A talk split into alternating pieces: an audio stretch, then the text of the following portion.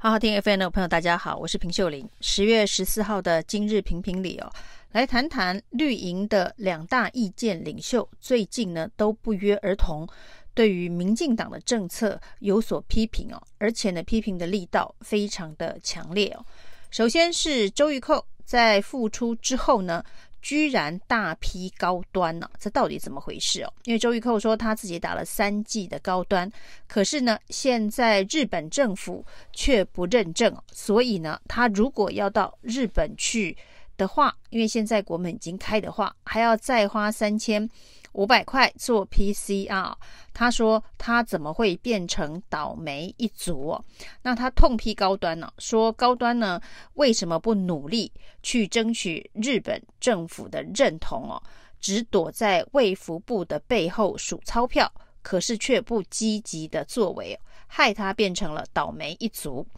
高玉周玉蔻批高端呢？这绝对是一个反差非常非常大的新闻呢。那之前当然，民进党对于这个高端的护航，包括了社会大众对于高端是否因为民进党的护航而炒股的相关的争议哦，沸沸扬扬，炒了一年多。那这是第一次有民进党这么重量级的侧翼。大声的痛批高端呢、啊？那说高端躲在卫福部的背后数钞票，要卫福部自己独自扛起责任呢、啊？当然，这个说法也有切割的作用，就是说呢，高端现在所造成的民怨，很多打了高端的高端仔，现在没有办法像打这个国际认证疫苗的其他人，能够在日本国门开放之后呢，很顺利的买了机票。就可以到日本观光旅游，还要烦恼所谓的七十二小时 PCR 阴性的这件事情跟关卡。那相对上，除了金钱的付出之外，呃，在程序上也相当的麻烦了。那于是呢，这一个周玉蔻痛批高端，有一种可能性啊，当然是要把锅全部甩给高端了，说日本不认证。这是高端的问题啊，不是防疫指挥中心，不是卫福部的问题。要切割卫福部跟高端，这是有一种可能性啊。但是周玉蔻的确也是说出了许多打了高端的高端仔心中的想法，就是。怎么会变成倒霉一族哦？那这件事情呢，的确是让这个防疫指挥中心非常的尴尬，因为在周玉蔻痛批高端之后呢，高端发出了三点声明反击，说呢，这个绝对不是高端的问题啊，因为呢，像这个日本政府争取可以开放认证疫苗，这是卫福部的工作，那高端没有办法直接与日本的政府沟通。而且呢，他们在九月的时候已经把相关的资料都交给卫福部，由卫福部对日本的官方进行交涉。那另外呢，这一个高端也依照卫福部在通过 EUA 之后呢，呃，十月隔年的十月要要求这这个效益评估的报告，目前效益评估的报告也已经送到了。卫福部，那不过有补件的相关的需求，到底十月底之前呢，这个效益评估报告能不能够通过？如果不能通过的话，在程序上面呢是必须撤销高端的 EUA。一旦高端的 EUA 这个紧急授权使用被撤销之后呢，现在库存的高端当然就得全数销毁哦。这是后续呃会看到的跟高端相关。所谓的倒霉一族哦，果然打了这一个前无古人后无来者的疫苗，就是这一批高端仔哦，也不会有再更多的高端仔了。那目前呢，这个包括高端，包括跟卫福部，包括这个呃咨询专家等等，口径一致啊。本来把希望寄托在 WHO 的这个团结疫苗的试验三期报告，能不能够救高端一命哦？但是到现在为止呢，WHO 已经拖了很久，都没有给出正式的报告。那所以呢，现在包括卫福部，还有一些这个挺民进党的专家都在怪 WHO 的审查动作太慢了。那一方面呢，WHO 没有给出这个团结疫苗三期的试验结果，另外一方面呢，卫福部到底高端的 EUA 会不会在十月底以前撤销？这都是呃接下来高端这款疫苗啊，到底会不会继续生产？到底有没有可能继续往前推进的一个关键呢？但是在此时此刻呢，到底有没有可能经过台湾的卫福部跟日本的政府不断的沟通，才能够打通高端前往日本的大门？这恐怕是大部分已经打了高端高端仔的最关心的事情。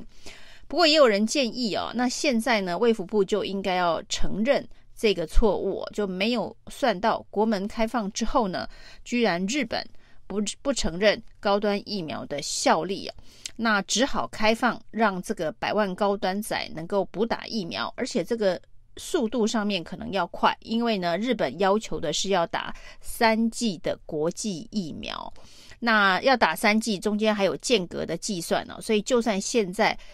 打三剂的高端仔像。周玉蔻这样子的倒霉一族要开始补打的话，接下来的补打的时间打满三季，在而且在很短的时间之内要打满三季啊，至少也要花两到三个月，因为这中间还有间隔，不能够在间隔太近的状况之下连打三季啊。所以呢，如果要开放高端仔可以补打疫苗的话，那这个时间点可能也要抓得快一点，才有可能让他们在接下来的不管是圣诞节、跨年，或是明年的春节，可以在不用多做一项 PCR 的状态之下呢，也可以呃享受日本开放国门之后，以及台湾开放国门之后，两边都不需要隔离呃的方式来进行正常的旅行安排啊。那除了这一个周玉蔻骂高端仔害他变成倒霉一族之外哦，监察院的审计部哦，呃，居然继上一次这个封存三十年的争议哦，踢爆这件事情之后呢，现在又说这个相关疫苗的采购并没有按照合约的执行哦。那不过这件事情呢，有人问了陈时中哦，因为上一次的这个三十年封存争议之后，呃，包括了是保存还是封存，是国家档案法还是国家机密保护法等等哦。陈时中之前呢是跳入这个战局哦，那其实应该也受伤蛮重，因为现在大家呢都说这个要封存到陈时中满百岁之后啊，这个疫苗采购合约才能够解密。那这一次呢，被审计部在地再度的认定哦，并没有照合约执行的部分，陈时中的回答是：我现在已经不是卫福部长了，所以不回答这件事情哦。那凡做过的事情，总要负起责任哦。高虹安现在都还在为十几年前资策会当时呢，是不是呃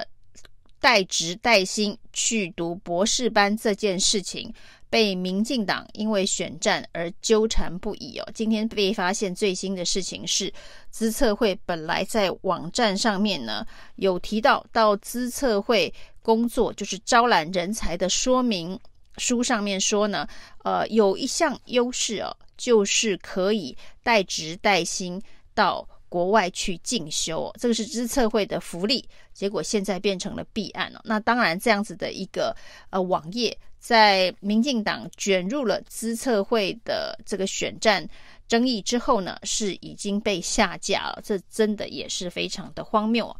那所以呢，陈时中所谓的他现在不是卫福部长了，过去他在担任卫福部部长所作所为被监察院纠正这件事情，难道就不用负责任了吗？那同样的事情非常像。最近前中研院院长李远哲出来指控蔡英文总统执政之后，民进党政府的腐化的速度比过去还要快。那他特别关心能源政策，特别关心这个减碳的政策。他也提到他跟蔡英文总统的对话，那有关于这个能源政策。这个减碳零排放的相关的这个跟全球暖化相关的政策，那未来的计划预算等等要如何的落实啊？他说，没想到蔡总统跟他说的是，二零二四以后他就不管了，因为那是下一代的事情哦。那这的确是让人蛮惊讶的。民进党的非核家园能源政策都还写到二零二五哦，那蔡英文居然认为二零二四之后的事情他不需要负责任啊？那不就是跟陈时中现在的态度一样哦？我现在已经不是卫福部部长了，所以呢，我以前是卫福部部长所做的决策，我现在不需要再负责任了。那这这样子的一个态度呢，让李远哲非常的不满哦。他还强调，只要任何人呢资政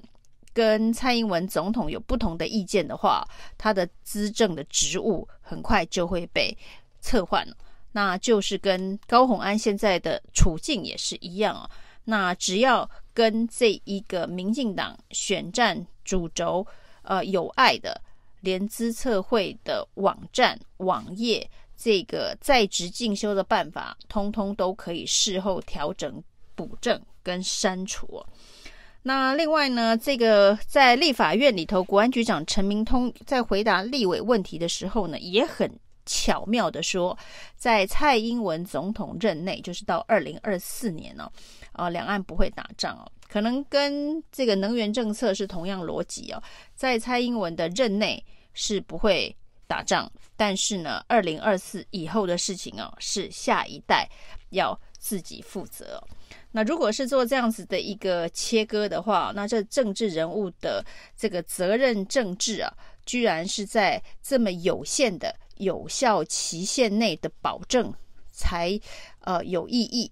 那过了任期之前所做的这个错误的决策，就是由下一代或是由后续接任者来这一个承担。那所以呢，为什么马英九这个马维拉从他卸任到现在，不知道还负责了多少的事情哦？每一次出事或者是有什么样的状况，民进党立委总是要找出来，这是在马英九时代所做的决策。那对照现在呢，这些包括陈时中。包括了蔡英文谢泽推脱的这个说法哦，那真是也让人啼笑皆非哦。以上是今天的评评理，谢谢收听。